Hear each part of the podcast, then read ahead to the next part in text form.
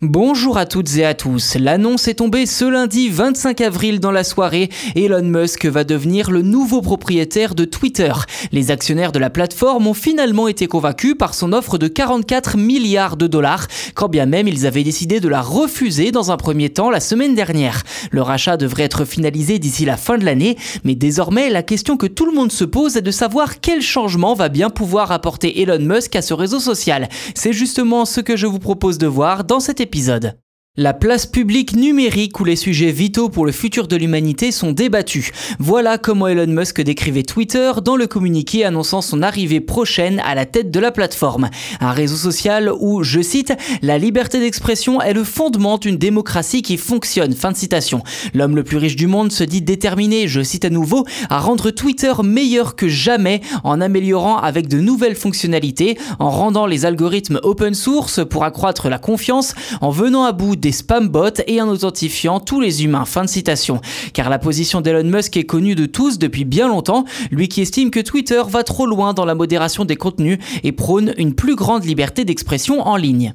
Dans les épisodes de Choses à savoir tech consacrés à ce dossier les semaines passées, on a pu évoquer succinctement les changements voulus par Elon Musk. Aujourd'hui, sa feuille de route semble se préciser avec tout d'abord un changement de modération. Le milliardaire préconise, je cite, de laisser les tweets exister en cas de doute sur un contenu. Il est aussi opposé au bannissement permanent comme celui de l'ancien président américain Donald Trump début 2021. Pour lui, la meilleure solution reste l'exclusion temporaire. Autre projet évoqué, l'ajout d'une fonction pour éditer un tweet après sa publication, ce à quoi les dirigeants de Twitter s'étaient toujours opposés par le passé pour d'après eux préserver la spontanéité et l'intégrité de la plateforme face à la désinformation. Autre dossier d'importance, la lutte contre les arnaques et les spams via l'intermédiaire des spam bots, ces comptes automatisés qui font la promotion d'escroqueries et qui sont très actifs notamment dans le milieu des crypto-monnaies.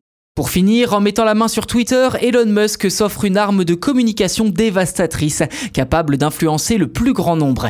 Également, le rachat de Twitter par Elon Musk signifie désormais, je cite, que deux milliardaires contrôleront bientôt quatre des principales plateformes sociales de la planète, d'après le spécialiste des réseaux sociaux Ethan Zuckerman. Je cite à nouveau, Mark Zuckerberg a un droit de veto sur une grande partie des décisions de Facebook, WhatsApp et Instagram.